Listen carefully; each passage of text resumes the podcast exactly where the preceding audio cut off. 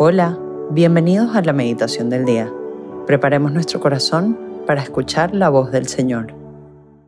En el nombre del Padre, del Hijo, del Espíritu Santo. Amén. Que lo primero que salga de la boca tuya esta mañana al levantarte sea una palabra que le dé gloria a Dios. Dile esta mañana que lo amas porque es un Padre bueno, que le agradeces porque siempre provee y es generoso, que confías en sus tiempos y en su voluntad porque Él, como buen Padre, hace que todo, absolutamente todo, obre para bien. Dile espontáneamente desde tu corazón cuánto quieres a este buen Padre. Ahora invoquemos al Espíritu Santo para que comulguemos en esta mañana con la Santísima Trinidad, pidiéndole que el Padre, el Hijo y su hermoso Espíritu Santo nos envuelva. Siéntelos abrazándote en esta mañana. Siéntelos alrededor tuyo. Siéntelos penetrando tu alma y estando en lo más profundo de tu ser. Cierra los ojos y contempla Contempla la Trinidad alrededor tuyo. Dile al Espíritu Santo, ven Espíritu Santo. Transforma en este día mi mirada para transformar mi corazón. Invitemos a nuestra mamá, la Santísima Virgen María, en este día, para que ella nos enseñe a tener un corazón detallista, confiado y enamorado como el de ella. Hoy, viernes 9 de junio, meditaremos en el Santo Evangelio según San Marcos capítulo 12, versículos 35 al 37. En aquel tiempo, mientras enseñaba en el templo, Jesús preguntó, ¿Cómo dicen los escribas que el Mesías es hijo de David? El mismo David, inspirado por el Espíritu Santo, dice, Dijo el Señor a mi Señor, siéntate a mi derecha y haré de tus enemigos estrado de tus pies. Si el mismo David lo llama Señor, ¿cómo puede ser hijo suyo? La gente, que era mucha, disfrutaba escuchándolo. Palabra del Señor. Gloria a ti, Señor Jesús. Hoy, en el Evangelio de San Marcos, vemos cómo Jesús enseña y hace que las personas a quienes les está hablando reflexionen sobre la identidad del Mesías.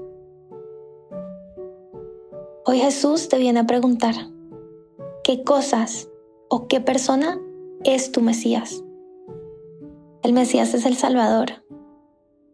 Pero hay veces que buscamos refugio en otras cosas y tenemos salvadores temporales que nos distraen y nos dan un escape del miedo. Mi Salvador puede ser el dinero o el éxito y corremos tras eso para intentar salvarnos de este mundo o la gloria académica o profesional. Un falso salvador también puede ser una persona que no es Cristo. Podemos pensar que una relación nos va a salvar. Pregúntale al Espíritu Santo, ¿quién o qué tengo en lugar de Cristo como Salvador? Y mira los frutos de tener otra cosa en ese lugar. Ansiedad, miedo, desesperanza. Ahora pregúntale a Jesús, ¿quién es? Dile Jesús, dime quién eres. Escucha su voz en el silencio. Si quieres, pon pausa. ¿Quién te dice que es Él para ti? Míralo a los ojos. Contempla cómo te mira. La verdad que te revela Cristo de quién es Él para ti, tu Salvador, tu amigo, tu Dios. Genera alegría, genera esperanza. Así como dice en el Evangelio, la gente, que era mucha, disfrutaba escuchándolo. Si lo escuchaste ahora y esas palabras vienen de Él, lo que debe producir en ti es gozo. Gózate de esa verdad y declárala en nombre de Jesús. Declaro la verdad que tú eres mi Salvador o declara la verdad lo que sea que te haya revelado de quién es Él para ti. Eso que te generó ese gozo y esa esperanza. Ahora, para vivir esta verdad de Cristo como Salvador, propongo una especie de juego durante el día, una oportunidad para amar al Salvador, al que vino a dar su vida por ti. Te invito a que le hagas regalos espontáneos de amor a Dios durante tu día. Busca regalarle muchas cosas a Dios, a través de los demás, a través de espacios especiales con Él. Tómate un café con Él para pasar tiempo de calidad juntos, diciéndole lo mucho que lo amas. O renuncia a un tiempito en Netflix para pasar más tiempo en oración. O llama a alguien que está solo y date cuenta que estás acompañando al mismo Cristo en su soledad. Ámalo en una limosna que des hoy, viendo los mismos ojos de Cristo en esa persona necesitada. Hagamos silencio.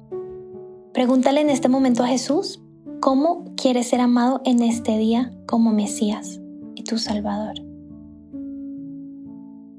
¿Quieres ser amado a través de alguien en tu vida?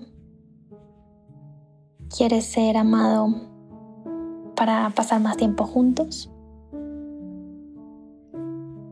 o a través de alabanza de muchos y te invita a proponerle a tu familia o amigos a encontrarse en oración comunitaria. Recorre tu agenda del día en tu mente. Piensa en las personas con las que te encontrarás. ¿Quiénes son? Piensa en las personas que más te cuestan de esa lista. Pídale al Espíritu Santo que te ayude a ver a Cristo en esas personas. ¿Cómo Cristo quiere ser amado? A través de esas personas que te cuestan. Si sientes que Dios te pide pasar tiempo con Él hoy, ¿qué espacio de tu día le quieres dedicar a tu Mesías? Agéndalo y, resguarda ese espacio en tu agenda. Para cerrar, contempla la mirada de Cristo, el Mesías. Dile en esta mañana en una oración espontánea que te nazca que le agradeces por salvarte, por darte la fe, por amarte hasta la cruz por guiarte paso a paso, por cogerte de la mano en medio de la oscuridad, por traerte la esperanza. Ahora hablemos con nuestra mamá. Digámosle gracias, mamá, por acompañarme en este día. Te pido que me recuerdes de tener estos detalles de amor continuamente. Transforma mi corazón para que se parezca cada día más al tuyo.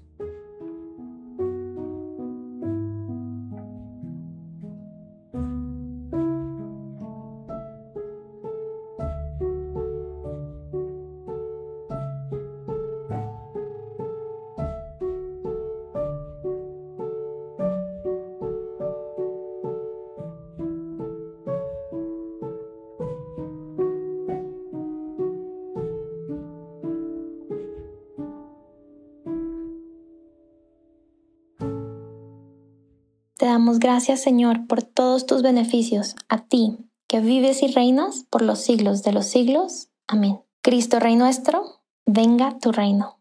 María, Reina de los Apóstoles, enséñanos a orar. En el nombre del Padre, del Hijo, del Espíritu Santo. Amén.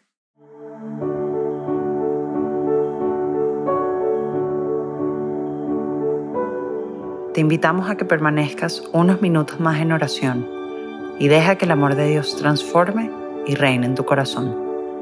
Nos escuchamos mañana.